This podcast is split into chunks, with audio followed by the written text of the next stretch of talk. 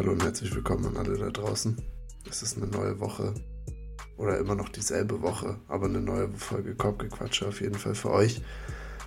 Ich komme hier zu euch in eure Ohren von einem Ort Würzburg, wo gerade wirklich 100 Grad sind, Durchschnittstemperatur über die letzte Woche. Äh, die ganzen Fenster sind verriegelt. Dennoch habe ich einfach eine erfrischende und kühle Brise mitgebracht. Es ist ein wunderschöner junger Mann, der sich zwei Energieriegel reingepfiffen hat, nur in nur fünf Minuten Vorbesprechung und der dementsprechend so viel Eiweiß in seiner Blutbahn jetzt drin hat, wie wahrscheinlich ihr alle zusammen nicht in den letzten zwei Wochen. Wie gesagt, er ist sehr attraktiv, ihr wisst, wer es ist. Es ist Michel, was geht? Äh, alles gut. Ähm, da gleich der erste Shoutout. Wellmix Proteinriegel von Rossmann. Krank gut.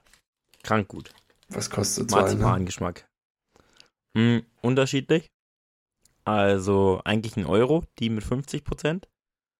Aber die waren letztens im Angebot, da habe ich äh, sehr, sehr viele gekauft. Äh, da sind es dann, glaube ich, 89 Cent oder so. Und also, was, was ist das? Oder 87. Sind das so? Also sind 50 so, Gramm, die sind schon groß. Also, okay. Sind schon relativ lang. Unfassbar. Und da, da sind, wenn du sagst 50 Prozent, heißt also, dass der zu 50 Prozent aus Eiweiß besteht. Hier ist sogar einer mit 60 Prozent Protein. Mhm. Also in so einem 50 Gramm Riegel dementsprechend 30 Gramm Protein. Und das schmeckt. Das schmeckt. Ich glaube, die einzige Verbindung zu Proteinen, die ich in meinem Kopf irgendwie drin habe, ist, dass ein Ei ungefähr 10 Gramm hat. Ist es richtig? Boah, das könnte ich dir gar nicht sagen. Also okay, ich dann. esse oft Eier. Ich track ja auch noch äh, teilweise Kalorien, damit ich auf meine Proteine komme. Aber. Um, ich beantworte die Frage mal ganz schnell. Das ist, wie gesagt, der einzige Referenzwert und den habe ich auch nur so aus siebter Hand. Ja, großes Ei auf jeden Fall. Großes Ei? Großes Ei, ja. Also hast du jetzt praktisch gerade drei Eier gegessen. Ja, plus den anderen Riegel. Ach stimmt, das waren ja zwei. Heilige Scheiße. An alle, Gut, aber drei Eier, drei Eier ist auch keine Mahlzeit. Da müssen wir jetzt mal ehrlich sein. Aber also, auch nichts für eine Vorbesprechung. Wie meinst du das? Naja, das waren ja fünf Minuten, wo du dir zwei Riegel reingepumpt hast. Ja, gut, man muss ja sagen, das jetzt so umzurechnen, ist natürlich auch ein bisschen schwer. Findest du? Also, sagst du, ja, naja, man könnte auch sagen, Aussage hat ja keine Haltung. Man könnte auch sagen, das ist ein Skur. Das beides. Und ein Skur in fünf Minuten wegzuhauen, ist ja nun, den hau ich manchmal in einer Minute weg. Nicht mal. Ja, schmeckt auch sehr, sehr lecker. Finde ich. Ist, äh, ja. Hängt von der Masse halt an, wie, wie hoch die, die Proteinkonzentration ist.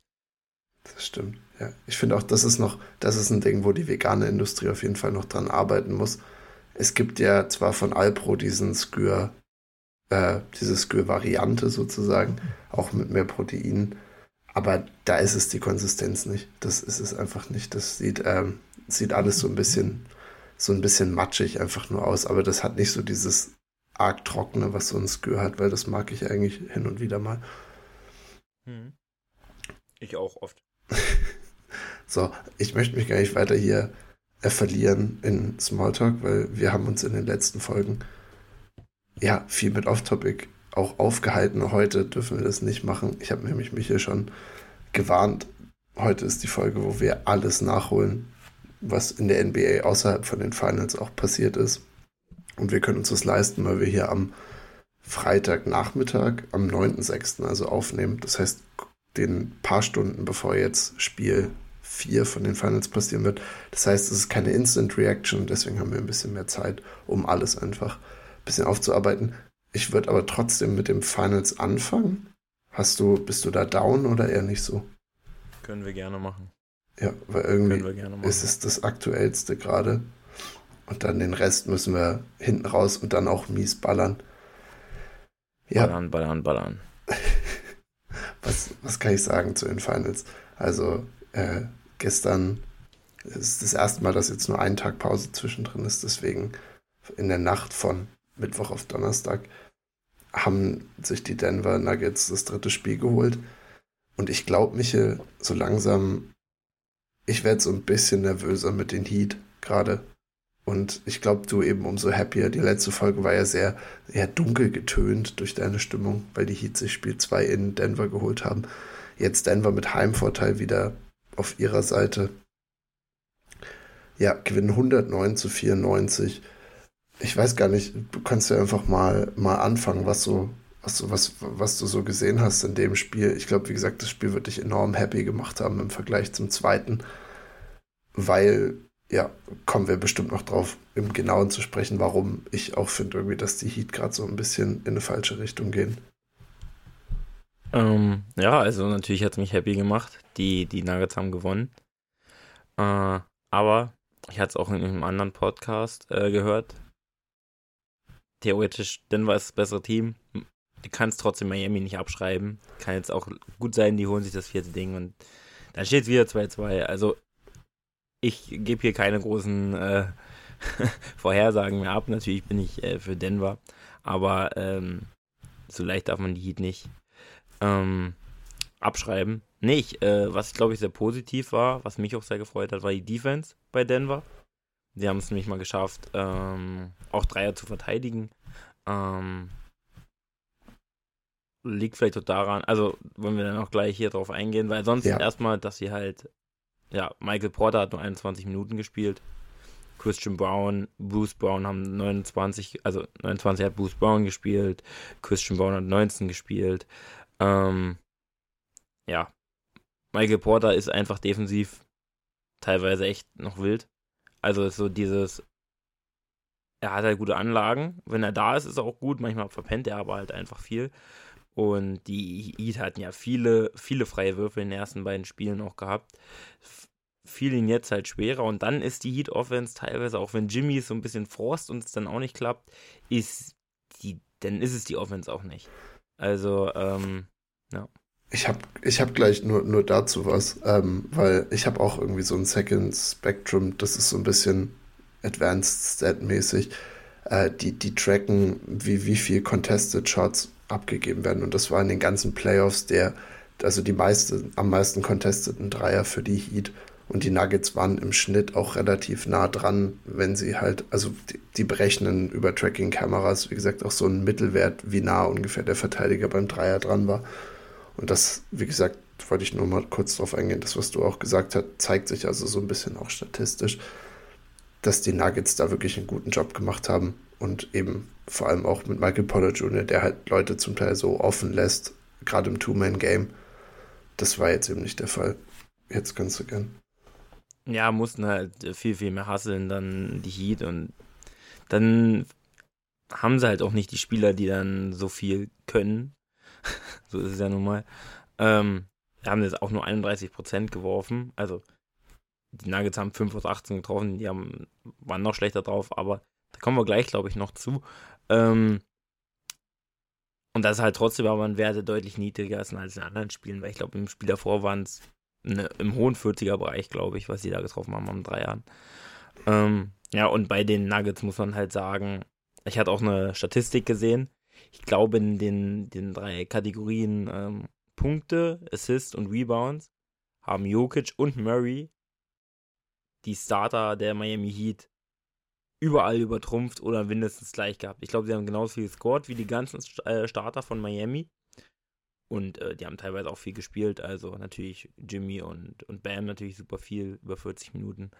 Ähm, und ja, hatten halt zwei Triple-Double. Äh, die, die erste beide kommen, also die ersten beiden. Das erste Mal, dass zwei Spieler aus dem gleichen Team das geschafft haben, 30 Punkte Triple-Double aufzulegen in den Finals. Also das ist verrückt. Also das ist eigentlich auch super krank. Jokic hatte dazu 21 Rebounds, also auch ein extrem hoher Wert. Zwei Blocks. Ja, beide 10 Assists gehabt. Ähm, beide effizient gewesen. Haben wirklich ähnliche auch Wurfstatistiken beide. Also 12 aus 21, 12 aus 22, äh, 7 von 8 Freiwürfen beide. Also ja, einfach ein krankes Spiel, wenn zwei Spieler ein Triple-Double auflegen. Das ist verrückt. Aber was ich dann wiederum finde, klar, Christian Brown. Also, wenn die beiden nicht so gut gespielt hätten, wäre es das Christian Brown Game gewesen. Absolut. Weil er geht 7 von 8. Mhm. Aber er macht 15 Punkte und hat auch gute Defense gespielt.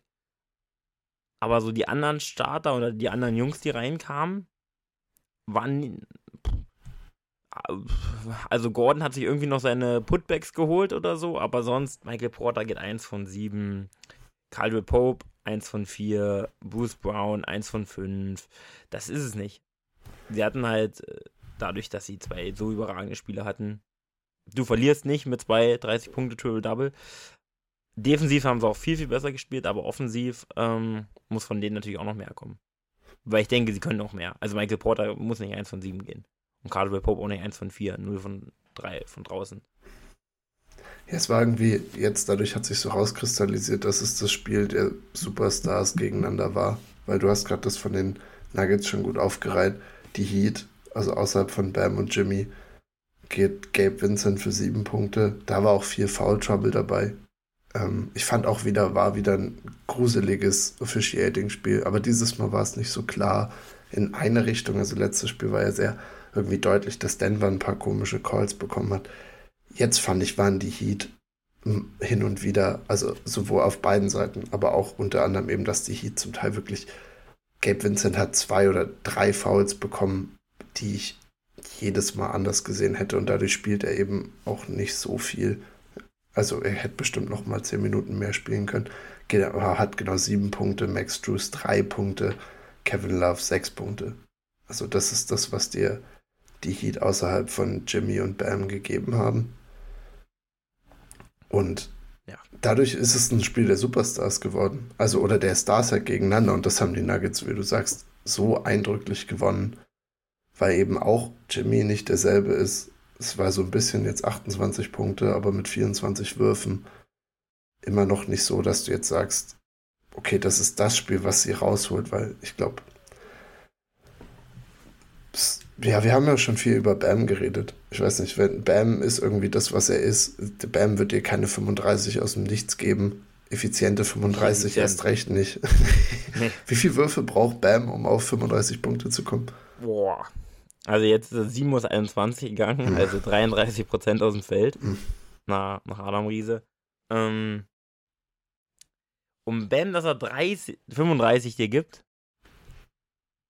hat sogar 8 von 10 Freiwürfen getroffen. Also das ist natürlich eigentlich verschönert das Ganze noch ein bisschen. 35. Ja, ich denke auch, Bam ist immer so, Bam ist, läuft immer die Linie, dass er eigentlich die Punkte hat, die er Anzahl an Shots nimmt. Da, das für einen Big Man nicht gut. Nicht so überragend. Nicht gut. Also wenn du, wie gesagt, wenn du Jokic dann im Gegenzug immer hast, der in dem einen Spiel hat er doch mit 12, also 22, 24 äh, Punkte aus 12 Field Goals geholt, weil er halt so viel an die Linie geht. Äh, und wenn du als Big Man noch so ein guter Freiwerfer bist, also und auch noch relativ oft an die Linie kommst, dann ist es noch schlimmer. Also 7 aus 21 hat mich tatsächlich auch gewundert, weil das Spiel auch wieder so angefangen hat, dass Bam hat seine Touches um den Ring bekommen, hat zweimal geile Up-and-Under-Moves gemacht. Also er einen hatte verlegt, aber ist wirklich schnell auf den Füßen und merkst auch, dass also Jokic, der jetzt eh nicht der dominanteste Verteidiger ist, der zieht sich da dann auch eher zurück und sagt, dass er ihn irgendwie, dass er ihn machen lässt. Aber danach war wieder, das waren die Michel, ich muss, ich habe jetzt immer deine Stimme im Kopf. Bei jedem Midranger, den Bam wirft, total uncontested, bin ich immer so, das ist eine Kackentscheidung. Das ist eine richtige ja. schlechte Entscheidung, die du gerade triffst. Ich meine, Jokic, man könnte sagen, er nimmt sich da zurück. Ich glaube, er soll sich auch zurücknehmen. Ich glaube, er kann aber auch nicht. Ja, aber ich finde manchmal so, da gibt er ihm ja wirklich schon. Ja. Also Jokic steht ja fast hinterm Korb. Ja. Er steht schon fast beim Inbound. Also, Jokic könnte konstant aber, für drei Sekunden gepfiffen werden. Ja, also wenn Bam da rumtont vor ihm, noch irgendwelche Bewegungen macht, noch einen Hopstep macht, um dann das Ding gegen das Brett zu feuern, mhm. ja, weiß ich nicht. Aber ja, also teilweise hat er dann Bewegungen drin, wo du denkst, boah, geil. Aber es ist halt einfach, ähm, ja, zu inkonstant, zu ineffizient auch. Ja. Also es ist, ist wie gesagt gegen halt auch gegen Jokic, der so krass absinkt, der gibt ihm halt auch genau das, weil er weiß, dass Bam, er hat den Midranger im Game drin wenn er den jetzt nicht hätte, dann würde er gar nicht auf die Verlegenheit kommen, sich da einen Zehnfutter nach dem anderen zu nehmen. Aber naja, das, das ist trotzdem ja wieder eine schwierige ja. Nummer mit ihm gewesen. Ja, bitte? Findest du, er hat den Midranger im Game? Ja, klar. Also, er nimmt ihn ja Ich habe den Midranger auch in meinem Game. Ich nehme ihn auch. Aber ich würde, ich würde gerne mal wissen, wie effizient er den Midranger überhaupt trifft. Ja, es, Weil klar, es gibt Spiele, da trifft er ja auch gut, aber ich habe auch schon viele Spiele gesehen, wo ich dachte, boah, Bam, da, der fällt ja gar nicht aus der Midrange. aber er, also ich glaube trotzdem, dass, weil sie halt so viel damit arbeiten, dass ich schon sagen würde, dass es Teil seines Games ist. Also, wie gesagt, allein wenn da- du dir seine, seine Verteidigung. Genau, genau. Also ich, Also, du kannst ja mal, du kannst mal eine Übermoderation machen, zu was noch so dein ein Punkt war, der dir aufgefallen ist. Äh, vielleicht müssen wir noch ein bisschen über Christian Brown reden. Ich glaube nämlich mit ihm, also nicht nur ist Michael Porter Jr. schlecht in der Defense, sondern Christian Brown macht wie viel, der, jedes Spiel hat er zwei Steals eigentlich, oder? Also es ist wirklich jedes Spiel, außer in dem jetzt. da hat er einen trotzdem wieder gehabt, den Ja, er dann ja, für, ein- ja, für ein- auch für einen Dank sich nimmt, was auch noch ein End-One eigentlich gewesen wäre. Aber kriegt er halt nicht, weil er ein Rookie ist. Also Christian Brown ist so aktiv dann in dieser Denver Defense und wie gesagt, für- und macht da den Heat so viel mehr das Leben schwer mit guten Rotationen, äh, bleibt gut vor den Leuten. Gute On-Ball-Defense. Gute On-Ball-Defense auf jeden Fall. Gegen, gegen, gegen Jimmy auch. Also da gut physisch gegengehalten. Er hat auch, also er ist, rela er ist relativ breit, muss ich sagen. Er ist ein Bulle, er ist ein Bulle. Ist schon nicht Kann man schlecht. schon mal sagen. Also, man hat halt immer, wenn man an diesen weißen NBA-Spieler denkt, gleich, dass er irgendwie erstmal scheiß defendet. Ähm, und halt auch so ein bisschen skinny ist. Aber bei ihm gar nicht. Also, ich kannte ihn davor jetzt auch nicht. Also, ich kannte ihn schon, aber ich habe echt nicht viel von ihm so gesehen gehabt in der Saison. Und fand ich auch super stark, was er. Also, der konnte echt gut gegenhalten.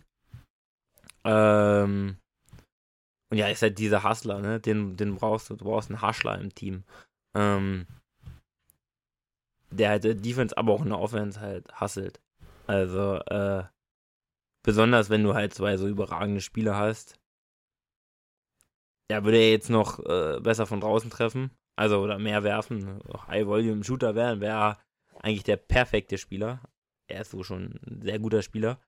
Äh, das auch, ich weiß gar nicht, wo der gedraftet wurde, aber kann ja nicht, kann ja nicht sehr. Ist First Round gewesen gewesen, glaube ich. Hm? War ein First Round aber, oder? Ja, ja, klar, aber äh, ich hatten die Denver Nuggets irgendeinen anderen Pick, das muss ja vermutlich deren Pick gewesen sein. Ja, ich, ich, ich äh, recherchiere das. Aber du kannst gerne. Zwei- 2001 geboren. Ach hey, je, Jünger als, jünger als ich noch. Krank. Das finde ich mittlerweile Ähm. eh krass, wenn man sich das anguckt. Also er wurde an 21, Ja. an 21 letztes Jahr gepickt. 21, ja, okay. Gut. Also was aber für trotzdem, ein Qualitätspick. ja, an 21 einen Spieler zu geben, der dir 19 Minuten in den Finals geben kann, das schmeckt. Das schmeckt. Äh, und auch noch dabei super effizient ist. Ich habe über Ja, ich, äh, ja. ja. ich, ich habe äh, Nee, ein, sag ruhig. ich, ich habe deine Frage zu Bam versucht Hm. mal zu beantworten. aus der Regular Season. Also jetzt nicht Postseason, aber ich weiß nicht, Hm. ob das jetzt einen großen Unterschied macht. Bam ist tatsächlich gerade um die Freiwurflinie rum. Also mehr über dem Durchschnitt der Liga. Also er trifft von den Elbows und von der Three, also von der Free Throw Line.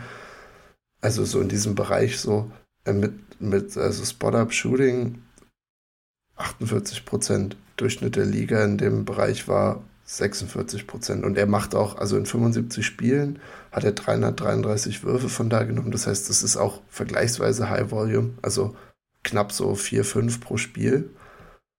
Und 48 Prozent. Aber ich bin auf jeden Fall bei dir. Es fühlt sich, äh, es fühlt sich anders an bei ihm. Also, weil, weil er halt so viele Spiele auch manchmal dabei hat, wo er eben, so wie jetzt, halt irgendwie zwei von acht aus der Midrange geht. Aber allgemein ist schon in seinem Game drin. Ja, also es macht er ja auch viel. Ich glaube aber auch, wenn man das jetzt mit anderen, ich weiß nicht, wer da noch, da werden ein paar Spieler bei sein Durant oder so, Ja. im Vergleich zu den Spielen, der nimmt halt auch viel von da und der wird auch effizienter treffen. Ja. Aber der ist ja auch immer super eng verteidigt. Ja. Also das muss man auch, also klar, ich will es jetzt nicht schlechter reden, als es ist, weil es ist gut, 48% zu werfen. Aber er kriegt halt schon offene Dinger. Ja. Also das muss man auch sagen. Er wird da nicht, nicht eng verteidigt. Ich glaube sogar, die meisten geben, da, geben ihm da schon den, den Freiwurf zum Werfen, also den, den. Freiraum zum Werfen. Wenn man das mit anderen, vermutlich mit all den anderen, die da sehr effizient, auch ein Beat oder so, die werden ja immer, die kannst du ja nicht in der Midrange offen stehen lassen.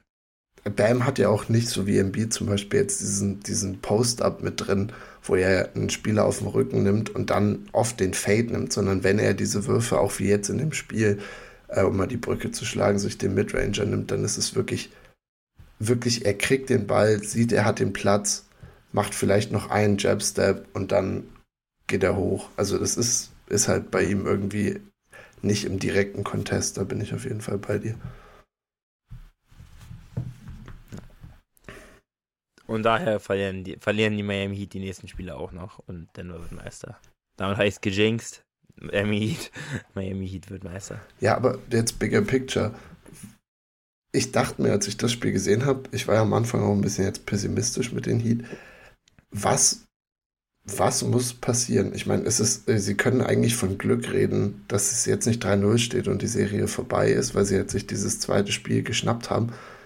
Aber ich sehe den einzigen Weg, ist wirklich, dass sie genau das so machen wie in Spiel 2, wo sie irgendwie schaffen, durch, sagen wir, eine Kombination aus Bam und Jimmy sind okay bis gut und ein Spieler gibt dir noch irgendwas und dann versuchen sie sich halt so durchzumogeln mit kleinen, also dass sie am Ende das Spiel dann knapp gewinnen und mit gezielten Runs und so weiter, weil das erste Spiel, was Denver relativ klar gewinnt und das dritte, jedes Mal, wenn ich diese Momente drin habe, oder, oder mir dann so ein ganzes Spiel angucke, dann denke ich mir, es, es gibt dir niemand was. Also wie gesagt, es ist Jimmy, hat immer noch kein Jimmy-Game gehabt, seit zwei Wochen mittlerweile. Also er hat eigentlich seit dem Game 7 in Boston nicht mehr und auch in der, Bo auch in der Boston-Serie war er irgendwie nicht. Dann, wie gesagt, auf Bam haben wir jetzt ausführlich erklärt, brauchst du dich nicht verlassen. Und alles, was die Heat ausgemacht hat, nämlich, dass irgendwelche Leute dir Sachen gegeben haben, passiert gerade nicht. Also du hattest Gabe Vincent in Spiel 2 und das war's. Wie gesagt, in dem Spiel. Der muss wiederkommen. Gabe Vincent muss wiederkommen. Ja, oder, oder Caleb, Caleb Martin, Martin effizienter. hat irgendwie damals so seine acht Punkte ganz schnell. Dann dachtest du dir, okay, jetzt ist, weißt du, dieser Run, den er jetzt im dritten Spiel hatte, ja. trifft zwei Dreier und noch ein Zweier und du dachtest dir, wow, okay, jetzt Caleb Martin legt 25 in dem Spiel auf und es ist hart, aber geht am Ende auch mit 10 Punkten aus 4 von 9 raus und spielt dann zwar auch viel, aber die Heat müssen, wenn sie das gewinnen wollen, dann wird es, glaube ich, einer der unfassbarsten Runs sein, um, um sowas noch rauszukriegen, weil du merkst so langsam, wie sie so ein bisschen outmatched sind. Sie können nur so viel machen gegen Denver und Denver ist zu stabil, als dass sie damit wegkommen können. Ja. Das war mein, also, mein Anti-Heat-Rand. Den unterschreibe ich natürlich gerne. Also, habe ich kein Problem mit. Äh, ich sehe es leider auch echt. Also, die Heat sind mir nicht ans Herz gewachsen, ich mag sie immer noch nicht. Aber ich würde trotzdem gerne eine enge Serie natürlich sehen. Und 2-1 ist. Wie gesagt, wir haben ja auch gesagt, dass sie schon das, zweite, das vierte Spiel jetzt auch locker gewinnen können. Aber es ist halt nicht so, glaub, also es wird halt nicht darüber passieren, dass sie das viel bessere Team sind, sondern es wird darüber passieren, dass sie halt wieder Spieler haben, die Shotmaking rein, also ja, dass sie es halt erzwingen müssen und das nicht so, ja, nicht wie Denver, finde ich, ähm, das passieren lassen können, dass sie einfach das bessere Team sind und einfach drauf, drauf losspielen quasi. Ja. Es ist so viel, so viel Kampf. Ich meine, und sie, sie. Ja, und man, ja. Sie ballern, also das ist ja auch ihre Mentalität. Sie hat noch einen kurzen Abschnitt in dem Spiel, fand ich, wo sie so physisch geworden sind, wo sie so eng dranhingen an allem, wo Jokic auch bei jedem Rebound hatte er noch einen Ellenbogen mitbekommen. Und das war so in der Phase, ich glaube, zweite Viertel früh, wo, wo, sie auf jeden Fall noch gut mit dran waren. Aber dann merkst du halt, sobald, wenn die Nuggets sich dann das ausspielen, dass sie besser sind und mit 15 vorne liegen, dann wird es immer schwerer für die Heat da dran zu bleiben und dann fehlt so ein bisschen die Energie. Ja, auf jeden Fall. Ich finde auch, bei Denver muss man sich irgendwie nichts ausmalen. Nee. Die mussten jetzt besser verteidigen. das hat ja gereicht auch. Bei Miami muss man sich halt so viel, so viel ausmalen, dass es irgendwie klappt. Weiß ich nicht. Mal gucken. Ich habe noch zwei lustige Beobachtungen. Mhm. Und dann können wir noch ganz kurz über Jokic und Murray vielleicht denen noch einmal kurz ihre ja. Flowers geben. Ähm, ich ich habe eine lustige kleine Übung für dich mitgebracht. Pass auf. Ähm, zwei lustige Beobachtungen. rate mal, wer eine Minute Spielzeit im dritten Spiel bekommen hat. Und das war irgendwann im zweiten Viertel, auch, glaube ich, ganz am Anfang. Und ich dachte mir, was macht der junge Mann denn da? Es war wirklich, und der, ich habe dann den Spielbericht geguckt, es ist insgesamt eine Minute, vier Sekunden stand er auf dem Platz tatsächlich und wurde dann nicht mehr eingesetzt. Er hat auch die ganze Zeit jetzt nicht gespielt in der Postseason. Er war auch ein Trade, diese Deadline. You at seven? Nee, der zum Glück nicht. Äh, sondern der gute Reggie Jackson. Ach so, ach so, bei Denver. Ich war bei, bei Miami. Denver. Ah ja, sorry. Doch, ja. Ich hatte, ich ich habe Reggie im Kopf. Also ich wusste, dass er gespielt hat, eine Minute. Ich, war, ich war hin und weg. So ich dachte mir, das ist ein Fehler. Wahrscheinlich hat er die falsche Nummer ausgerufen, Mike Malone, und hat gesagt, ja. äh, Bros, bitte. Also, und, und weil, weil es, er war auch sofort wieder, er nimmt einen Wurf, ist sofort wieder draußen. Und er hatte, er hat ja eh immer diese Sportbrille auf und jetzt hat er die verspiegelte angehabt. Also er sah wirklich aus, als würde er danach noch in South Beach zur nächsten Elektroparty noch gehen. Ganz schnelle Brille an. Unfassbar. Also Reggie Jackson kriegt seine eine Finals-Minute und wird die embracen, wenn Denver sich den Titel holen sollte. Ja. Das ist. Hat ein Finals gespielt. Also. Das auf jeden Fall dann, ich weiß gar nicht, habe ich drei lustige Beobachtungen. Ich hatte auf jeden Fall noch äh, das, äh,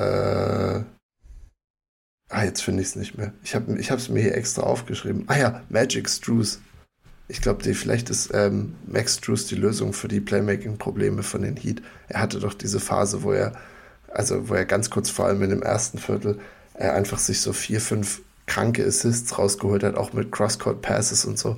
Und da dachte ich, ah, naja, vielleicht ist Max Drews einfach der neue Point Guard, der das ganze Ding hier äh, übernimmt. Das waren, ich, ich habe nur heute nämlich einmal durch meine Notizen gescrollt, die ich mir beim Spiel okay. gemacht habe. Und über die beiden musste ich ganz gut lachen.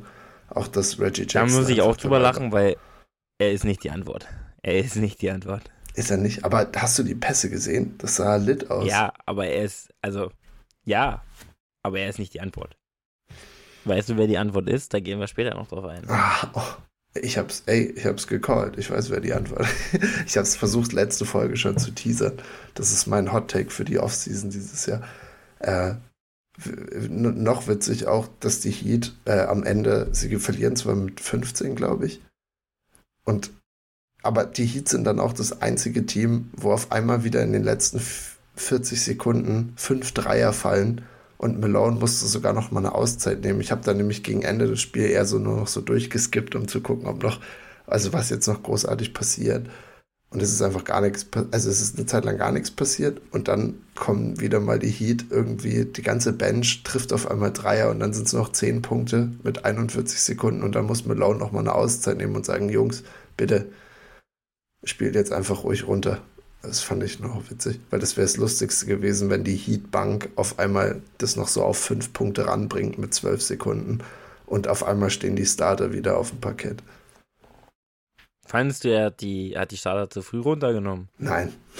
Sie lagen mit 17 hinten oder so. Also kann ja keiner erwarten, dass naja. die anderen auf einmal, dass die, die Bank, die andere Bank mit 100 Punkten outscored in zwei Minuten. Das hatte ich irgendwo gelesen auf Instagram. Ich habe auch gedacht, Alter, die spielen zweiter, also die spielen, die spielen gleich wieder. Warum? Ja. Das muss auf jeden Fall. Ich, ich fand es auch komisch übrigens, dass Jamal Murray drin geblieben ist. Ich meine, er wollte sein Triple-Double haben mit dem letzten Assist, glaube ich, der auch gefehlt hat. Aber Murray war der Einzige, der noch bei dieser Denver Bank mitgespielt hat. Der, wo, wo du dachtest, warum ist dieser Junge da draußen? Und dann hat er, war es aber klar, weil er irgendwie ein Triple-Double haben wollte. Ja. Das eine, was ich zu Jokic, wie gesagt, Jokic und Murray haben in Spiel 1 und Spiel 3 jetzt beide gezeigt, wie auch sie auf der höchsten Ebene in Finals, wie krass sie sein können. Sind sie gerade das beste Duo in der Liga oder nicht? Und wenn nicht, wer ist drüber? Da habe ich schon oft drüber nachgedacht. Schlaflosen Nächten. Äh, ich denke, also sie sind ein Top-Duo. Da muss man nicht drum herum reden. Also auch eins, was, wenn es so weitergeht, auch äh, in die Geschichte eingehen würde. Jetzt nicht als äh, Jack Kobe One-Two-Punch, aber schon als einer der, weil die Chancen, dass die nächstes Jahr halt auch nochmal eine gute Rolle spielen, ist ja nicht, nie, ist nicht gering, die Chance. Also die ist groß, die Chance. Ähm, und deswegen, ja, ja, sie sind das beste Duo. Es gibt kein besseres, außer Kyrie und äh, Luca. Kyrie und Luca auf der Eins, klar. Und die beiden dahinter. Ja. Ja, nee, doch. Aber gut, es ist wirklich auch schwierig. Es gibt halt auch so Duos, die im Two-Man-Game nicht so geil sind, aber die als Einzelspieler halt da mithalten können, wenn man jetzt Booker KD nimmt. Ja. Aber nee, nee, die sind das beste Duo. Sie sind es. Ich würde es auch sagen, weil. Nach Drew Holiday und Janis. Das stimmt. Okay, also warte, du musst dich jetzt noch entscheiden. Also wir haben auf 1 Drew und Janis, klar. Dann Luca, Kyrie. Ja. Und dann, und dann Jokic, Jokic und Murray. Jokic. Ja, ich glaube vor allem mit, also das Basketball-Szene ist ja sehr narrativlastig mit Statistik mittlerweile geworden. Und in dem Spiel jetzt vor allem mit diesen zwei Triple-Doublen, das war ja was, was noch nie gemacht wurde, mit eben diesen speziellen Punkten und was auch immer sie noch dazu ähm, machen mussten. Aber auch mit den Totals und allem drum und dran war, ich habe auch ein paar Statistiken gesehen, wo sie halt wirklich nur mit nur mit Pippen und Jordan 92 verglichen werden konnten und so. Also sie haben jetzt gerade in den Finals auf jeden Fall einen Run, den du nicht, also der so wie selten und nur von den ganz großen Namen repliziert werden konnte. Deswegen glaube ich, ja, Sind sie besser als Pippen und Jordan? nein, natürlich nicht. Als Shaq und Kobe? Nein. Aber sie sind Parker jetzt, und Duncan?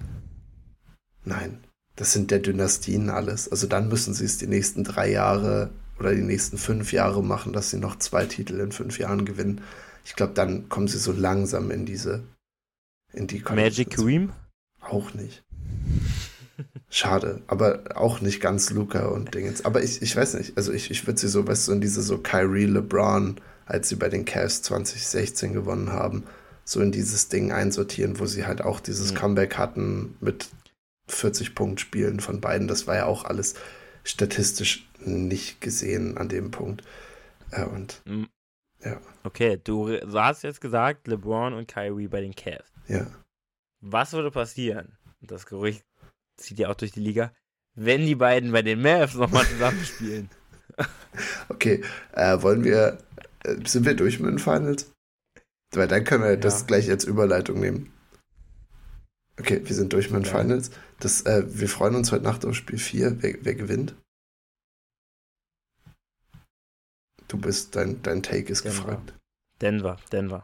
Ja. Ich, ich muss meinen Takes treu bleiben, dass ich sage, die Heat holen sich das irgendwie. Ich weiß nicht genau wie, weil wie gesagt, ich bin gerade auf einem All-Time-Low. Wer sich so out-rebounden lässt und ja, wo die zwei besten Spieler klar nicht die besten Spieler sind. Und die Bank bringt nichts. Aber ich muss, also es ist, wäre das größte Miami Heat Game, wenn sie jetzt wieder 49% treffen und das ganze Ding mit einem Punkt oder so gewinnen. Weißt du? Ja. Ähm, deswegen, ich bleib bei, ich bleib bei den Heat. Wunderbar. Und dann können wir ja ähm, rumgehen. Also du hast es jetzt gesagt, wir fangen einfach mal bei so personell Neuigkeiten an. Es gab, es ist jetzt mittlerweile schon, glaube ich, eine Woche her oder eine halbe Woche oder so. Also ein paar Tage auf jeden Fall, dass die Gerüchte waren, dass LeBron, LeBron zu den Mavs gehen sollte, um eine Big Three mit Luca und Kyrie machen zu können. Also, was, was, oder meintest du, also es gab ein paar, fand ich, ein paar Varianten, oder? Oder, oder war es, dass Luca weggeht? Also, nicht. Ich glaube, ich habe so jetzt verstanden, dass Kyrie LeBron angerufen hat und Ja. gefragt hat, wie es bei ihm aussieht. Das war ja so der eigentliche. Ich glaube, dass, also, ich glaube, die Lakers, äh, die würden nicht eine halbe Sekunde warten, wenn sie Luca für äh, LeBron kriegen. ja, Äh, natürlich nicht. Äh, nee, das Szenario ist eine Big Three. Du kriegst genau. und das ist ja das Lustige, weil es gibt ja ein, es gibt kein Szenario, in dem das passiert. Es wäre das Unrealistischste der Welt. Also, Ja, Tim das Hardaway, Team würde auch. straight up für LeBron. Ja, ich meine, gut, klar. Also, die, Und- A, sie hätten keine Trade Assets, ja. Also, wie stellt er sich das vor? Hat er schon, weiß er, wie das funktioniert in der NBA? Also, dass er es auch matchen muss, so ein bisschen vom Salary? Ich glaube, Kyrie weiß das nicht tatsächlich. Ja, wenn ich es mir bei einem NBA-Spieler vorstellen könnte, dass er es nicht weiß, Dann ist es Kyrie, ja. Ich denke, es, es, gibt, glaube ich, ein paar auch, die man nicht auf dem Schirm hat, so kleinere oder wenn du ein Rookie bist, aber ich glaube, Kyrie interessiert es auch einfach nicht. Oder er hat alternative Theorien zu Caps, Capspace. Und sagt Mark ja. Cuban, er soll doch mal da nicht so sein. Das Team würde auch nächstes Jahr, glaube ich, ähnlich wie die Warriors hoch in der Luxury Tax drin sein und ähm, müsste 200 Millionen obendrauf zahlen pro Saison. Ich hätte eine Idee und du musst sagen, ob die beiden dann, ob, sie, ob die Lakers einen Trade machen. Bertans und Hardaway. Straight up. Und noch der, der, der zehnte Pick aus diesem Jahr. Und die zwei ja. anderen Picks, die sie noch gerade geben können, sind, glaube ich, was ist das, 26 und 29? Ich weiß es nicht aus dem Kopf. Äh, auf jeden Fall, ich, ich glaube, also die Mavs müssten alles verkaufen, was geht, plus ihre Picks noch weg. Und dann hätten sie vielleicht eine Möglichkeit, Nein, hätten sie auch dann nicht, ähm, weil es LeBron ist. Aber ich fand, das, ich fand das Gerücht von der Seite her spannend. A, dass halt irgendwie ja der Wunsch von Kyries und LeBrons Seite da ist, weil das muss ja von denen rausgebracht werden, also von Charms und wurde sehr offiziell gemacht, aber ich denke, irgendwer aus den Camps muss da was gesagt haben. Also ich denke, wie gesagt, es ist nach wie vor, hätte LeBron Bock drauf und es ist halt dieser Power-Move, wo LeBron sagt, hey, übrigens, LA, es ist überhaupt nicht. Also guckt euch an, ich bin so, ich bin drei Wochen nachdem wir ausgeschieden sind in den, in den Nachrichten, dass ich woanders sein könnte, obwohl wir gerade die Conference Finals gemacht haben und das Team so gut ist. Also ich glaube, es sind einfach viele Power Moves plus vielleicht die Möglichkeit, dass Kyrie sogar nach Los Angeles halt später kommen könnte diese Saison. Ja, ich meine, er ist ja immer noch Free Agent, ne? Also, er ist also Free Agent. Er ist gerade noch nicht beim Team, ja. Ja, ja.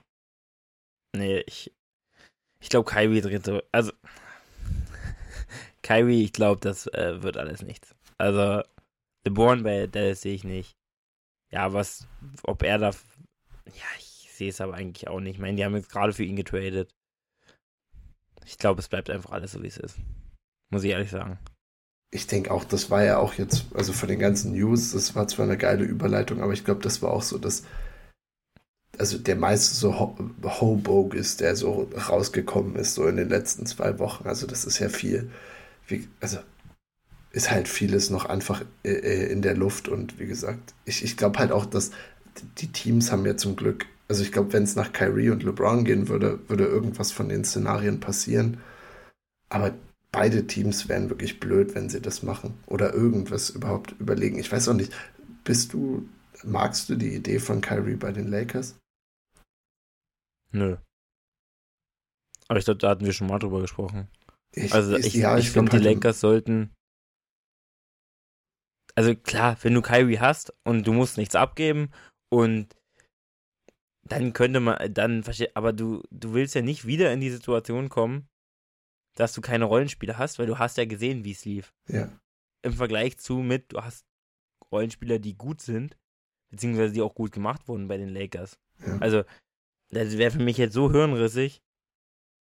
Vor allem auch, ich finde jemanden wie Austin Reeves, der sich so entwickelt hat und der, glaube ich, sicherlich nächste Saison mehr Ballführungsqualitäten zeigen soll und wird, dem dann zu sagen, hey, du spielst jetzt übrigens wieder mit Kyrie, der sehr balldominant ist und dann bist du wieder einfach nur ein Spot-Up-Shooter und wir haben trotzdem 100 Millionen für dich gezahlt, weil dich sonst irgendein anderes Team abgekauft hätte.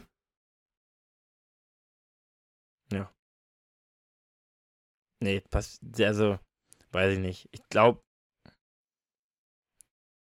die NBA ist auch wild gewesen jetzt so in den letzten Jahren.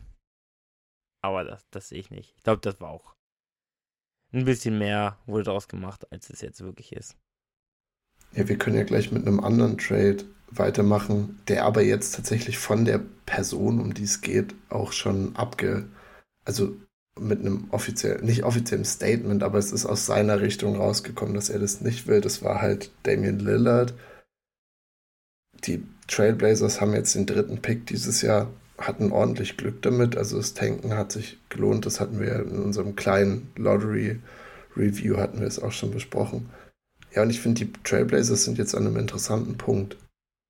Weil du hast immer noch Dame Aber selbst wenn sie jetzt Scoot Henderson oder Brandon Miller sich holen, damit sind sie kein Championship-Team. Aber sie haben halt trotzdem diesen Pick. Und es ist jetzt die Frage, aber du kannst auch nicht, glaube ich, um Dame jetzt eine junge Kultur aufbauen, weil dazu fehlt dann so ein bisschen auch die Zeit und dafür ist Dame auch der falsche Spieler. Das heißt, wie gesagt, ich finde die, ich bin gespannt, was du zur Portland-Situation sagst, was so dein Take ist, aber es kam dadurch gleich direkt raus, so wie es immer der Fall war. Damian Lillard vielleicht zu Boston, er gibt eigentlich alles, was Boston vielleicht braucht, äh, könnte er ihnen geben. Aber wie gesagt, von seiner Seite wurde schon gesagt, dass das ein Gerücht ist und dass das von seiner Seite aus jetzt nie eine Option war und keine Option sein wird. Und genau, das heißt, der, der dieses Trade-Gerücht ist auch relativ schnell wieder im Boden versunken. Trotzdem, wie gesagt, bin ich gespannt, so was macht, was macht Portland. Ja, das ist ja wirklich so eine super schwierige Frage. Er hat ja aber auch als er mal darauf angesprochen wurde, gesagt, also Miami könnte er sich vorstellen, weil, weil Bam sein Dog ist. Und auch Brooklyn, weil Michael Bridges sein Dog ist. Das heißt, ähm, das, äh, Dame Lillard geht nur nach seinen Dogs. D, also D-A-W-G, Dogs. Auf jeden Fall. Ähm, hat er gesagt. Und ähm, ja, Boston, natürlich Boston wäre schon cool. Ich finde Miami dann auch sehr cool. Muss natürlich irgendwas zurückkommen, halt, das ist die große Frage. Brooklyn könnte vermutlich sogar ein bisschen was geben. Ja. Aber die, da würde er halt wieder in einem Team kommen, wo man sagen würde, ja komm, ey, damit reicht's auch nicht. Also, das wäre halt dann irgendwie die gleiche Situation wie in Brooklyn vor ne, zwei Jahren oder so. Wo es noch ein bisschen besser aussah, wo sie vielleicht der zweite Runde gekommen sind. So, aber mehr war da noch nicht drin. Oder mal ein Conference Final, aber das wird damit auch nicht klappen mit der Truppe. Ähm, aber jetzt ihn in dem Miami-Team, das wäre natürlich lecker. Ich wollte gerade sagen, ist eigentlich die einzige Möglichkeit, wenn du jetzt wirklich sagst, Dame ist auf dem Ring aus, Portland will Rebuild machen, weil jetzt haben sie die Möglichkeit mit einem vergleichsweise hohen Pick und eh schon relativ jung, sie haben ja immer noch Sharp, sie haben immer noch Simons, also sie haben ein junges Team eigentlich ja, und sie selber müssten zu viele Trades machen, als dass es realistisch wäre. Ich glaube auch, Miami ist das Ding, wenn jetzt diese ganzen Annahmen stimmen sollten. Und das wäre auch der größte Pat Riley-Move, dass Pat Riley sich jetzt in der Offseason, wo vielleicht auch wahrscheinlich wieder mehr Chaos passieren wird, dass er sich Damian Lillard, so wie Jimmy vor vier Jahren, einfach so angelt. So was, was so ein bisschen aus dem Nichts kommt und sie packen es zusammen. Ja, wahrscheinlich, ich weiß nicht, was ja. müsste damit in ein Paket rein. Ich, wahrscheinlich ist es Portland relativ e egal, so kriegen wahrscheinlich einiges an Picks. Duncan Robinson. Picks müssten drauf. Äh, ja, Duncan, allein vom Salary her, da müssten sie halt auch gucken. Also. Ja. Weil. Ja gut, Duncan Robinson macht ja ein bisschen was, war. Ja, aber das ist ja noch kein Supermax. Nein. Also was verdient Damien? 40 Millionen oder so? Ja, ich habe ja Ryan Rosillo hat, glaube ich, in einem Podcast so mal seine, seine Zahlen kurz aufgesagt. Und ich glaube, Dame ist im letzten Jahr von seinem Max-Deal ist er bei 60,8. Ja. Also, also das kriegst du halt schlecht, Zahlen. kriegst du schlecht gematcht. Da, da, da reichen nicht mal drei, Dun obwohl, genau, drei Duncan Robinson reichen dafür. Ja, ich meine. Straight up. Straight, Straight up. up. Bei den, bei den Heat wird es passen. Aber ja, ich fand, ich finde eh, also diese ganze Portland-Situation, ich meine, es wird interessanter, je näher der Draft wahrscheinlich kommt. Äh, aber es sieht bisher eher so aus, dass wahrscheinlich sie auf drei sogar gut kriegen könnten. Äh, außer es gibt halt nochmal einen Trade mit Charlotte. Das glaube ich, weil ich glaube, sie würden ja auch Miller nehmen. Also, also ich glaube, Portland ist einfach in der guten Situation, gut. dass sie einfach wer auch immer von Miller und Henderson übrig bleibt, den nehmen sie einfach. Weil ich, ich denke, man will schon es gut haben, das wäre schon geil, aber sie haben halt das Glück, dass Charlotte halt Lamello hat. Ja. Und eigentlich auch mit Terry, äh, Scary Terry jetzt auch noch einen guten Shooting Guard. Und ich glaube nicht, dass sie dann. Also ich denke eher, es wird wirklich dann diese Kombi also es könnte wirklich mal sein, dass gut auf drei fällt, weil theoretisch geht man ja eigentlich schon davon aus, dass er die zwei ist. Ja, auch wenn das eigentlich. Ja, ja, auch wenn er ja in den letzten Monaten, vor allem weil er in der zweiten, jetzt in seiner zweiten Saison bei den G-League Ignite nicht so super gespielt hat. Also vor allem mit seinem ja. Spot-Up-Shooting, das kam ein bisschen mehr durch.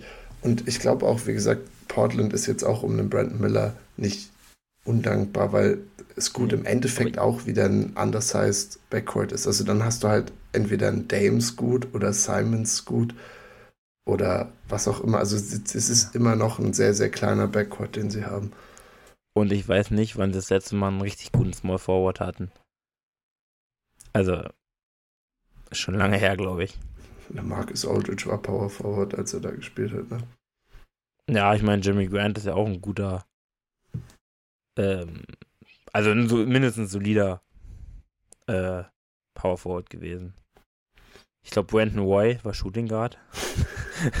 um jetzt nochmal, äh, äh, ja. Aber nein, der, der ist, glaube ich, Shooting Guard. Ja, Heute wäre er vielleicht mal Forward. Was? Ich finde, es wäre interessant nach all dem, was mit Dame passiert ist. Er ist so loyal. Er ist irgendwie einer der wenigen loyalen Superstars in den letzten zehn Jahren gewesen. Und wenn es jetzt dann mit einem durch einen guten Draft-Pick sich die ganze Nummer irgendwie auflöst, das wäre interessant. Also nur aus einem Narrativstandpunkt auch. Ich sehe halt das Problem bei den Trailblazers, dass die ja schon aggressiv an Stars rangehen wollen und ich glaube, die wollen auch einiges für Dame haben. So klar, sie würden ihn vermutlich irgendwo hinschicken, aus Loyalität dann, wenn es wirklich so ist. Ich kann mir auch vorstellen, dass es einfach so wieder reingeht nächste Saison mit Brandon Miller. Könnte ich mir auch vorstellen. Also sehe ich jetzt nicht als super unrealistisch. Wahrscheinlich. Und wenn es wirklich um, um wenn es ihnen dann wirklich doll um Dame geht, sehe ich auch, dass sie nochmal probieren, aggressiver an Stars ranzugehen, mit eben diesem Pick vielleicht als Asset. Und ich glaube, dann wird es eh interessant, weil dann dreht sich auch das ganze Draftboard nochmal ein bisschen, wenn der Pick getradet werden sollte. Und sie sagen, komm, lass es uns nochmal probieren. Ich habe auch überlegt, dass in New Orleans wurde da rausgehauen äh, als Trade-Idee, fand ich eine ganz lustige. Dann hättest du nämlich wieder den CJ Dame Backcourt und pass auf, ich sag dir, gegen James Harden, straight up, one-to-one, Damian Lillard gegen James Harden. James Harden ist bei Portland und da kann er dann einfach nichts mehr machen und in Stripclubs gehen. Und Dame kann probieren, endlich mit Embiid zusammenzuspielen. Ja, ich glaube, es war ja auch, dass sie nicht Dame straight up gegen Simmons tauschen wollten. Das ist richtig. das gab es ja früher, das Szenario. Ja. Jedes Simmons-Trade-Szenario cool. ist wirklich ein einziger Kopfig. Das Ben Simmons vor drei Jahren, also was er an, an Trade Value hatte, ist unfassbar dafür, dass er wahrscheinlich in zwei Saisons nicht mehr in der NBA spielen wird. Shanghai. Taiwan. Taiwan. Ich glaube nicht mal das. Simmons hat eine sehr angenehme Stimme, habe ich glaube ich auch hier schon mal erzählt. Ich glaube, Simmons könnte dann irgendwie so weiß ich nicht, in irgendein Experten, in irgendein Expertenteam reinkommen, genau bei CBS oder so. Hat er auch einen dicken Vertrag und deswegen ja. wurde ja auch die ganze Zeit, glaube ich, bezahlt. Ja. Weil er hat ja eine psychische Erkrankung gehabt. Ähm, und deswegen am Geld mangelt es ihm vermutlich nicht. Das wahrscheinlich nicht. Und wie gesagt, als ehemals, auch wenn du irgendwie mal, du hast zwar nur kurz in der NBA gespielt, aber mit dem Resume, was er hat, kommst du, glaube ich, an genug Stuff ran. Äh, First Pick, All-Star gewesen, ich glaube auch All-NBA, also ja, ja. er hat einen sehr hohen Peak, muss man sagen. Er hat einen sehr, hohen, sehr kurzen und sehr hohen Peak. Ja. Noch eine Personalneuigkeit, also wir haben jetzt Dame, wir haben Kyrie LeBron, die ganze Sache ist, äh, und wir rollen mit der Zeit, Junge, ich bin richtig stolz auf uns, ist, dass ähm, dein Boy, dein, dein Dog, CP3, Chris Paul. Ist wirklich mein Dog. Ist mein Dog. Ist wirklich, ist genauso groß wie Michael. Das haben wir hier auch schon ein paar Jetzt Mal besprochen. Ich, liebe, dass er so groß ist wie ich, wirklich. Das ist, ich liebe es wirklich. Der jetzt, aber vielleicht, jetzt, jetzt darfst du dich nicht so gut mit ihm vergleichen, wurde gewaved von den Phoenix Suns. Ich fand es war eine interessante Entscheidung, weil bei den Suns ja viel auch offen ist. Wie gesagt, sie haben jetzt ihre großen zwei und wie sie jetzt weiter verfahren mit dem Team um Kevin Durant und Devin Booker. Aber ich glaube, das war so ein bisschen der Anfang von, die Suns werden einiges an Moves machen. Ja, und jetzt ist Chris Paul da draußen, ähm, wurde gewaved und ja, was, was ist so dein Take und von, vor allem, wo, wo passt er gut hin? Was sagst du? Also mich hat das auch super gewundert, muss ich echt sagen. Also ich hätte damit, hätte ich wirklich nicht gerechnet, weil, also klar, es ist jetzt nicht mehr Chris Paul von früher, aber es ist immer noch Chris Paul. Also, ich meine, es lief jetzt nicht optimal und man kann schon sagen, es ist 38. Aber es hat mich trotzdem super überrascht. Also ich war wirklich so krank. Jetzt haben die einfach Chris Paul getradet. Ähm, nicht mal ähm, getradet, gewaved. Äh, nicht getradet, sondern einfach gecuttet. Äh, ich bin gespannt, was mit ihm passiert. Denn ich denke, er hat äh, schon noch einen Markt. Ich mag ihn auch wirklich super gerne als Spieler. Ähm, er muss sich gleich damit abfinden, dass seine Rolle deutlich kleiner wird. Ähm, aber ich finde zum Beispiel auch in Miami würde er reinpassen. Ja. Also, ihn da reinzuwerfen, also er ist besser als Kyle Lowry. Aber wahrscheinlich auch nicht in der nächsten Saison. Ich glaube, wenn sie jetzt Kyle Lowry gegen Chris Paul wechseln, es könnte, ich sehe ein Szenario, wo Chris Paul dir in der nächsten Saison genauso viel gibt wie Kyle Lowry in dieser Saison. Ich finde Chris Paul schon deutlich besser noch als, als Lowry. Ich war, also jetzt, klar, ich glaube sogar effektiv, also effektiver ist vielleicht Lowry sogar, aber was Chris Paul dir halt auch mal geben kann, ist halt, was Lowry jetzt wirklich nicht mehr kann, dieses Floor-General-mäßige. Ja. Der könnte Bam halt wirklich, der gibt Bam noch aus dem Pick and Roll noch ein paar Würfe, die einfach sind. Ähm, und dem kannst du auch mal ein paar Minuten geben, wo er das Team anführt. Also klar, das ist vielleicht nicht mehr wie früher, dass, er, dass es das Effizienteste ist. Aber auch teilweise an Enden von, also am Ende vom Spiel kann er dir auch mal eine ISO geben und da einen Midranger reinmachen. Also hat er auch jetzt diese Saison ja auch teilweise noch bei äh, den Suns gemacht, wenn Booker und Durant gefehlt haben. Klar, jetzt verletzungsanfällig, aber. Ich glaube eben auch. Also mein Take war gar nicht mal so, dass er, also er ist jetzt overall wahrscheinlich in der Karriere auch ein besserer Spieler gewesen als Kyle Lowry, offensichtlich. Kyle Lowry hat. Point God. Ja, Kyle, Kyle Lowry hat einen, einen Ring, ist ein Winning Player im Gegensatz zu Chris Paul. Und warum? Weil Chris Paul auch in den entscheidenden Spielen sieben äh, immer verletzt war, während Kyle Lowry gespielt hat. Und ich glaube, nächste Saison gibt dir gibt er die halt 48 Spiele maximal. Also Chris Paul. Ja, aber ich meine, in so einem Playoff-Spiel oder mal, wenn, was wäre Jimmy, also ich könnte, ich sehe Szenarien, wo er dir mehr geben kann. Ja, ich, ich denke auch, wie gesagt, gerade wie du sagst, das Playmaking ist was, was du auf jeden Fall gebrauchen kannst. Auch so die Liste an Teams, die jetzt mit ihm in Verbindung gebracht werden. Lakers, wegen D-Low, weil der ja wahrscheinlich weg sein wird. Clippers, das glaube ich ist kein guter Fit, falls sie Russell behalten wollen, also Westbrook.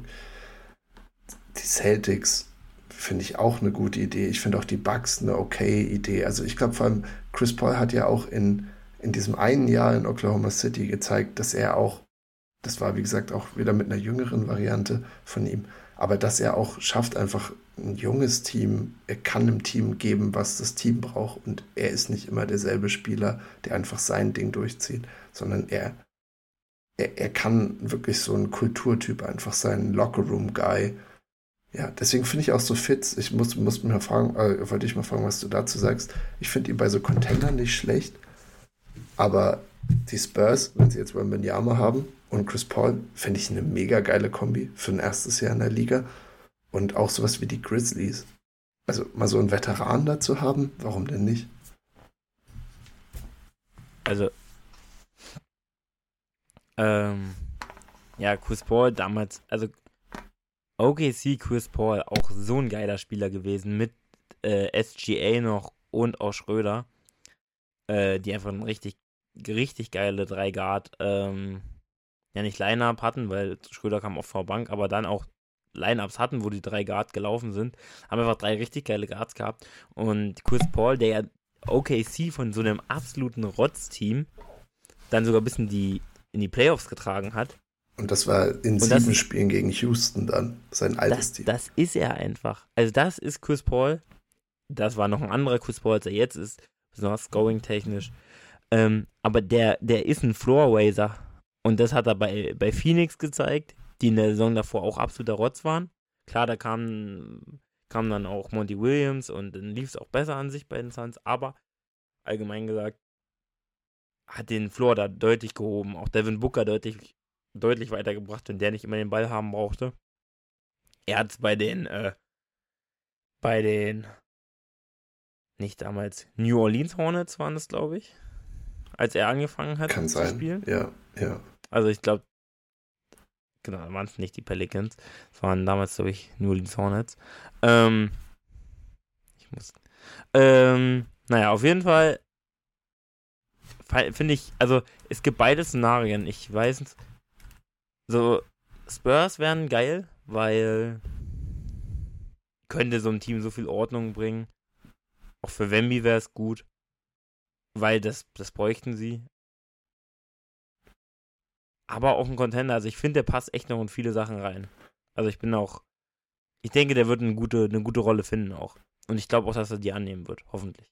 Ja, wer, ich, ich weiß jetzt nicht, wie sein Mindset zu der ganzen Sache ist, aber ähnlich wie bei Dame irgendwie, von der Story her, ist wahrscheinlich auch viel seine eigene Präferenz, weil wie du sagst, er wird einen großen Markt haben, wahrscheinlich, also Teams, die sich nach ihm umhören.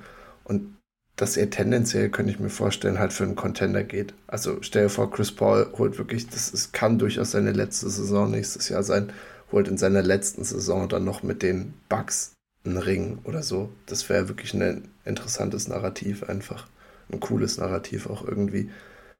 Vor allem halt eben nicht mehr als der dominante Chris Paul, der Zentrum des Teams ist, sondern der wirklich von der Bank die 22 Minuten bringt und 8 Assists auflegt oder so. Also es wäre schon cool. Oder halt, wie gesagt, cool. hilft Wembanyama zu entwickeln. Aber ja, ich, Ja. Bin, ich bin gespannt, was mit ihm passiert auf jeden Fall. Ich auch, da freue ich mich auch drauf. Es waren die New Orleans Hornets. Ich, ich habe gerade auch nochmal nachgeguckt. Ich, glaub, ist, ja, ich finde Pelicans cooler, muss ich sagen. Hornets. Ich, Ich glaube, die, ich glaube, die, die Pelicans sind auch jetzt schon erfolgreicher, als die Hornets jemals waren. wahrscheinlich. Weil sie zweimal, Obwohl sie weil sie zweimal in der ersten Runde von den Playoffs standen.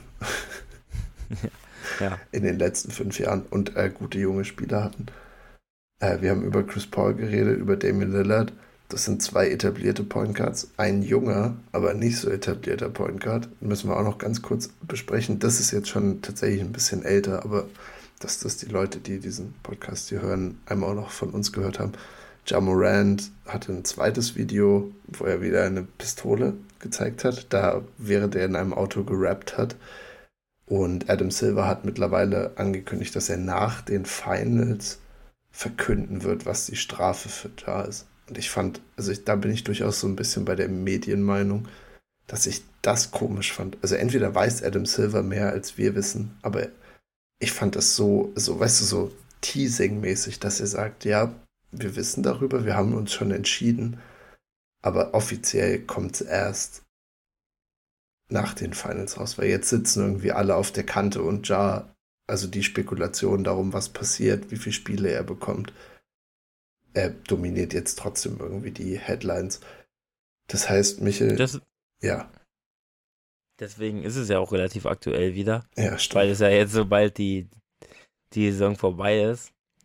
Und nur noch mal ganz kurz, Jamorant ist dumm. Ja, Also das wollen wir, halten wir jetzt nochmal fest. Weil ich meine, egal wie du zu Waffen stehst, ja. das zu machen ist einfach, es ist brutal dämlich. Also, das ist auch wirklich, das ist ja, das ist ja anderthalb Monate her oder so. Also, es ist ja, es kriegt gar nicht in meinen Kopf rein. Also, wie dämlich das ist. Wir hatten das schon mal, wir hatten es in einer Folge vergessen, wo es ganz akut war. Ich, ich raff es nicht, wie man so sein kann. Es ist ja vor allem, das ist, das fand ich so interessant, weil, also ich weiß jetzt nicht, was für zu sagen bekommt er, wie viele Spiele. Einfach mal eine, eine Zahl. Es ist so unglaublich schwer, finde ich. ich. Also, ich finde, sonst gibt's, habe ich immer einen, gibt es, man hat ungefähr so eine Ahnung. Ich habe wirklich gar keine Ahnung. Weil, äh, ich fand das auch komisch, wie, wie Silver das so gesagt hat. Es war super weird, das Ganze, also alles, was er gesagt hat. Ähm, ich würde mir eine ziemlich lange Sperre wünschen. Ich glaube aber tatsächlich, dass es nicht so lang wird. Ich sag 20, Ja. Ja. Kann ich mir auch vorstellen. weil ich fände, wenn, wenn du es nur so auf den Tisch legst, dass er halt zweimal also er hat zwar, er hat ja andere Allegations auch noch gegen sich gerade laufen. Und dass er halt zweimal einfach nur mit einer Pistole gefilmt wird, dafür 20 Spiele ist schon relativ straff. Also wenn du nur dir das anguckst, aber einfach die allgemeine Persona Ja und was er, was er gerade alles macht. Ich habe ihn heute auch schon wieder auf einem anderen Video gesehen, wo er irgendwie in Vegas in einem Haus ist und er war offensichtlich wieder so sturzbesoffen und hat rumgepöbelt und geflext. Also einfach dieses ganze Verhalten, weiß ich nicht.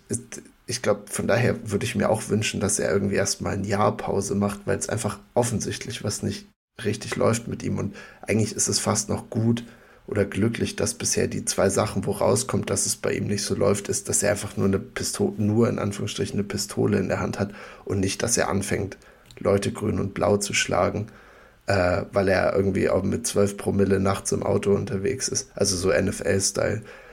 Aber ich glaube halt, wie gesagt, wenn du jetzt nicht richtig dran bleibst, dann kann der dir einfach komplett abrutschen, dieser Junge.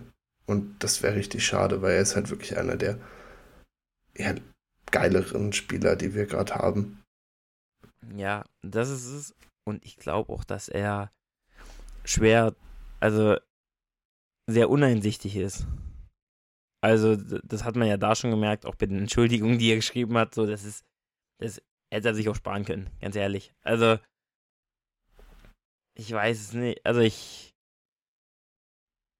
Ich glaube, das würde wieder, also es wird wieder passieren, da bin ich mir ziemlich sicher. Wenn er jetzt die Sperre abgesessen hat, so. Und ich glaube, wie gesagt, glaub, wirklich schlimmer. Einsicht. Ich glaube, wirklich schlimmer. Ja, ja, ja. Da ist null Einsicht zu sehen ich muss auch sagen, also, aus einer psychologischen Perspektive, also. Das kannst du natürlich besser beurteilen als ich. Nicht mal, nee, jetzt nicht mal beurteilen, sondern ich fand es witzig, dass er auf einen, in, auf einen Florida Retreat gegangen ist. Er, er sollte ja in eine Rehab-Klinik gehen. Das war in der Zeit, wo er die acht Spiele-Sperre bekommen hat für sein erstes Video, was da kursiert ist, in dem Denver Strip Club. Er geht nach Miami, in dieses, also nach Florida, in dieses Rehab-Center anscheinend und war dann da, wie lang? Fünf Tage? Sieben Tage?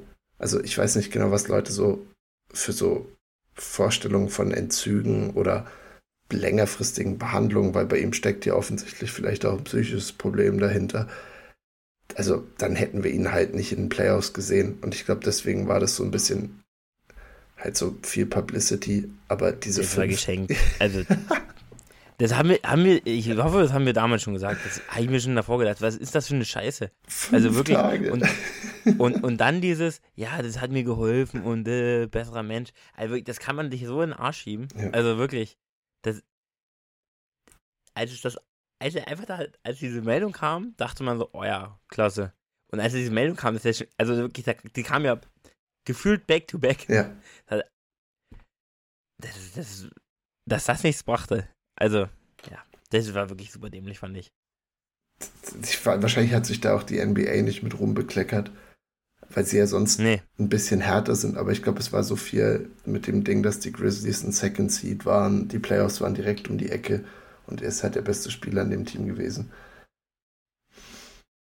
Also deswegen, ich, ich weiß nicht, ich glaube irgendwie, was, was vielleicht bei Jar irgendwann helfen könnte, ist, dass er gerade irgendwie offensichtlich auch die falschen Leute um sich herum hat.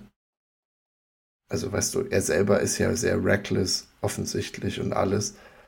Aber auch Leute, die jetzt bei den Grizzlies irgendwie das Team begleiten, so sei es Journalisten oder was auch immer, sagen halt, dass er sich auch ordentlich verändert hat von dem Rookie, der er halt noch vor drei Jahren war. Und allein ja, in dem Zusammenhang ist es ja irgendwas, was halt A, Geld mit dir macht, aber B, halt auch falsche Leute, die du halt in deinen Kreis reinbekommst, wenn du auf einmal viel Geld hast. Oder es sind Leute, die er schon von früher kennt, aber die können jetzt irgendwie auch mit dem Fame nicht umgehen, den dieser Junge da bekommen hat. Ich weiß gar nicht, ich glaube, Ja ist so alt wie wir, oder? Oder sogar noch ein bisschen jünger als wir. Also, das, deswegen, äh, ja, ist. Der ist so, dachte, der ist so alt genauso alt wie ich.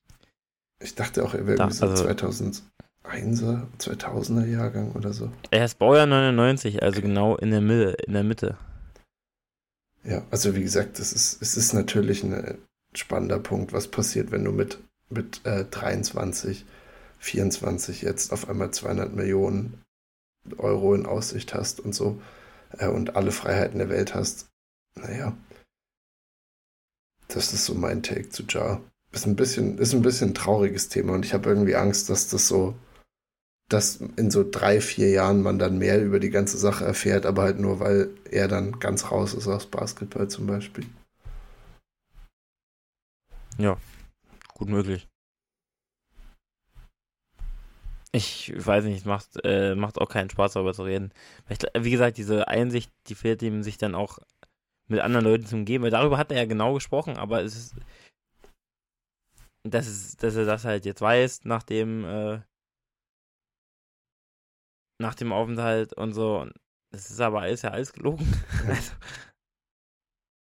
das ist irgendwie scheiße. Das ist nicht irgendwie scheiße, das ist einfach Kacke.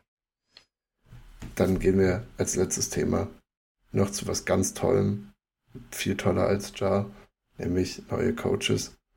Ich habe schon gesagt, ich, ich selber sehe mich in keiner Position, ein großer Coach-Analyst zu sein. Also ich kann da, glaube ich, wenig irgendwie ah, Informatives zu beitragen. Aber deswegen gehe ich jetzt durch. Ich werde ähm, mich hier alle neuen Coaching-Hires bekannt geben, die jetzt, wir gehen einfach, glaube ich, durch alle durch, hätte ich gedacht äh, die wir auch noch nicht besprochen haben. Und du kannst, falls dir was dazu einfällt, äh, gerne was sagen. Und dann auch ähm, von 0 bis 10 will ich eine Zahl haben, wie gut du das findest. Wir fangen an ja, mit, mit, dem ja. Okay. ja, bitte. Nochmal ganz kurz, wir gehen immer aus Teamsicht, gehen, oder? Ja. Nie aus Trainersicht. Immer aus Teamsicht, ja. Okay. Weil irgendwie im Bestfall sollte das auch zusammenhängen. Aber. Hm, ja, ich, ich sehe schon ein, zwei Sachen, wo ich das, glaube ich, nicht so. wo ich. Aber ja, ich, ich, ich sehe. Wir nehmen Teamsicht. Teamsicht ist gut. Also, ich fange mit dem schlechtesten Team an, Detroit Pistons. Dwayne Casey wurde ja gefeuert direkt nach der Saison und neuer Head Coach ist äh, Monty Williams von den Phoenix Suns. 21, 22, also letzte Saison auch noch Coach of the Year gewesen und wie gesagt stand er in den Finals mit den Suns und ist jetzt neuer Coach bei den Pistons. Dein Take.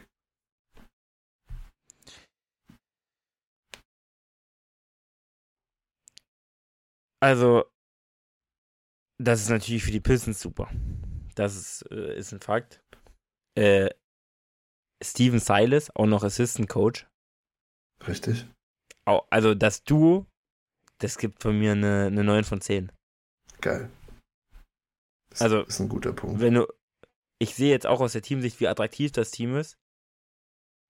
Im Vergleich zu was du da eigentlich für Top-Coaches hast. Du hast da zwei Jungs, die gut, Silas hatte halt eine schwierige Zeit in, in Houston auch gehabt, aber galt echt als so ein eigentlich auch beliebter Trainer oder der bei anderen Teams auch viel auf dem Zettel stand und jetzt halt eine schwere Zeit hatte, weil die Rockets einfach so beschissen waren.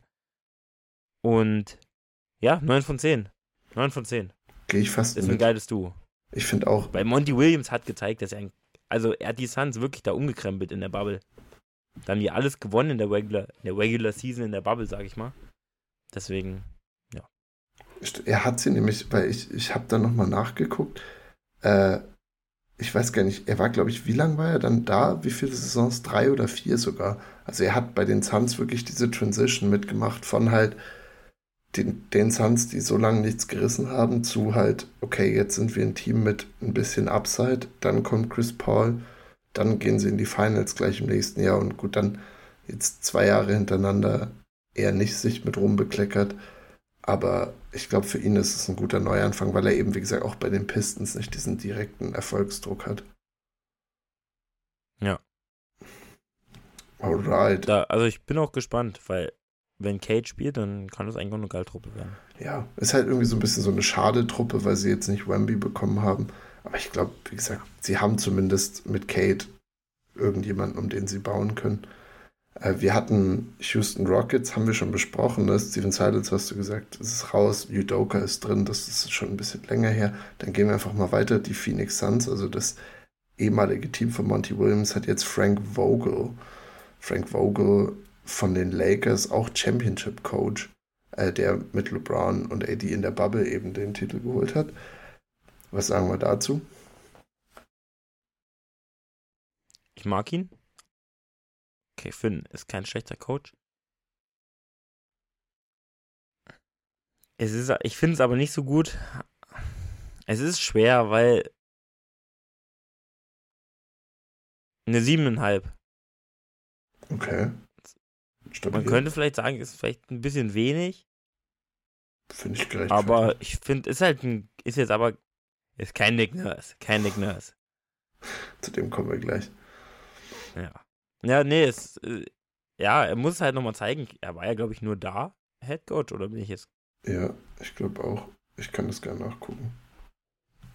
Aber ist dementsprechend ist ein Championship Coach und ja, ach Orlando Magic, ja, Indiana war auf jeden Fall auch.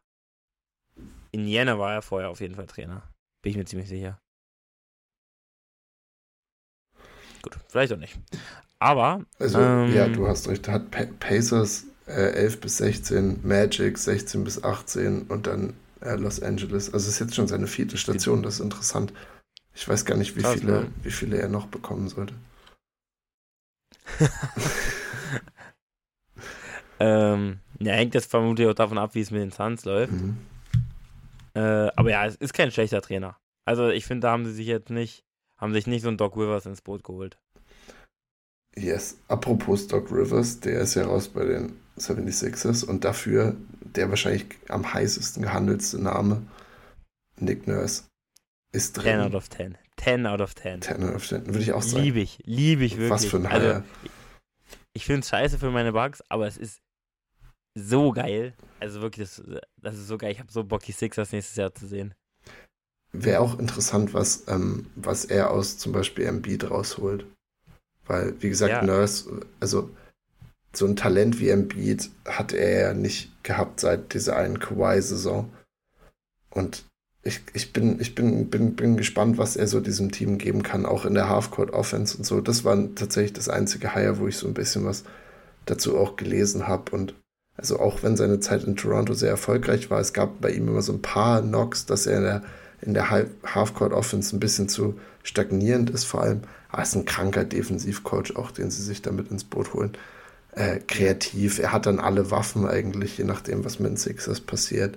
Äh, und das ist das perfekte Hire. Also das bringt eigentlich, das ist noch ein Grund mehr, warum die Sixers jetzt wieder Titelfavorit im Osten sein sollten. Auch im Gegensatz zu Doc Rivers jemand, der Anpassungen macht. Richtig. Auch im Gegensatz zu Mike Budenholzer, weil das ist auch so ein Problem bei Doc Rivers ja immer gewesen. Und das hat er ja schon bewiesen, dass er es in der, auf höchstem Level kann ähm, da auch wirklich Sachen ausprobieren, die du eigentlich nie siehst. Ja. Also wirklich so, und das finde ich so geil. Also wirklich, das äh, freut mich extrem. Hat ja auch letzt, also, letztes Jahr dieses Toronto-Team mit, mit eigentlich niemandem in eine echt kompetitive Serie mit den Sixers dann doch am Ende geleitet. Also, was heißt niemanden? Sie hatten schon viele äh, qualitativ hochwertige Spieler, aber ohne Superstar und hat dann wirklich auch eiskalt seine sechs Leute oder sieben Leute in der Rotation gespielt, auch die Saison über. Also Nick Nurse ist, ist glaube ich, eine gute Sache. Und ähm, als letzte Coaching-News äh, dachte ich, gehen wir gleich zu, machen wir die Bugs als letztes. Da Mike Budenholzer ja bekannterweise raus, auch Championship Coach, nach fünf Jahren jetzt aber weg. Und Adrian Griffin, ähm, der Raptors Assistant ja war, neben Nick Nurse vorher, ist jetzt ja. da. Ich kann gleich mal kurz sagen, also Griffin, ich, ich offensichtlich, ich glaube, er wird es gut machen, aber das Einzige, wo ich mir ein bisschen Sorgen mache, ist, dass du dein erster Headcoach-Job gleich in eine Situation reinkommst, wo du gewinnen musst, ist immer schwierig. Und nur von dieser Druckperspektive, weil ich kann jetzt nichts wirklich zu seinem Basketball Schema und wie gut das passen wird sagen, aber nur jetzt von einem, von einem mentalen Aspekt, dass du nach Milwaukee kommst und eigentlich ist nächstes Jahr, du gewinnst einen Titel oder es war eigentlich eine verschenkte Saison von Janis Prime. Und deswegen, ja. das ist, glaube ich, nicht das Einfachste als erster Job. Aber ich meine, es gibt auch Leute, die das damit umgehen können. Ja, also Ty Lue ist mit LeBron Meister geworden. Ähm, Es ist immer schwer, so einen Assistant Head Coach zu bewerten, weil man halt nie richtig weiß, was ein Assistant Coach macht. Also er war schon so der, der führende Assistant in, in Toronto und war ja auch super beliebt. Das ist ja auch schon mal ein gutes Zeichen. Ähm, weil war ja auch lange schon im Gesprächen gewesen äh, bei anderen Head Coach Jobs. Und was halt das Gute ist, ich glaube auch ich könnte coachen die Bucks zu 50 ähm, Siegen in der Regular Season, weil einfach Janis, ich glaube, du musst schon viel komisch machen, dass Janis nicht äh, dir, dir 15, äh, 50 Siege gibt in der, in der Regular Season. Ja. Also auch mit der Drop-Defense mit Burg, das, das, das, klappt. In der Regular Season zumindest. Ja. Und dann ist es halt die Anfrage. Wenn er vielleicht so ein bisschen Nick Nurse-Style ähm, bringt, dann ähm, kann es natürlich gut werden. Aber ich glaube, da hängt es wirklich. Also ich denke mal, in der Regular Season, da, die wird schon natürlich auch eine Aussagekraft haben, aber es geht dann um die, die äh, um die Postseason. Da wird dann sich dann wirklich zeigen, wie gut er ist, beziehungsweise was, was er vielleicht doch nicht so gut kann. Ich, um nur eine Zahl zu geben, es ist super schwer, finde ich. Aber ich gebe ihnen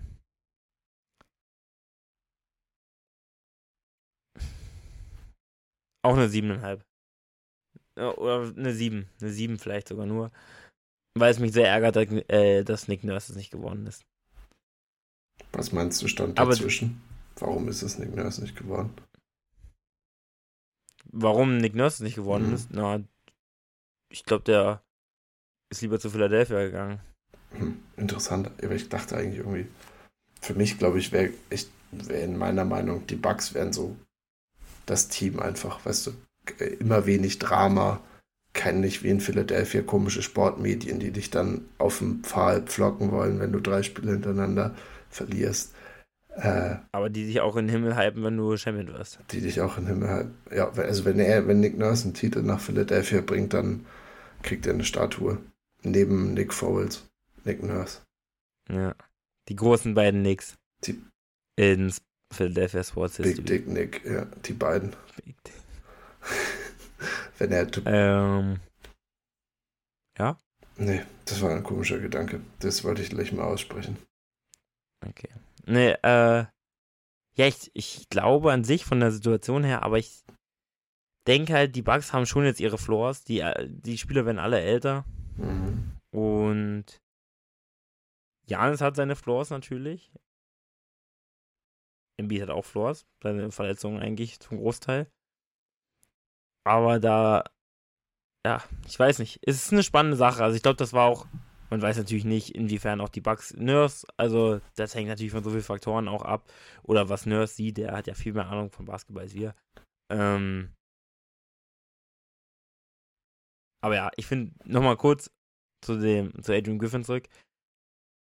Das kannst du einfach noch nicht bewerten. Also es ist so schwer, jetzt einen Assistant zu bewerten. Deswegen eine 7, könnte aber auch eine 10 werden, wenn er Meister wird. Dann äh, könnte auch eine 5 werden, wenn sie in der ersten Runde wieder rausfliegen gegen Miami bin ich, bin ich bei allem dabei. Ich glaube, deswegen kann man bei ihm allgemein auch einfach noch nicht so viel sagen.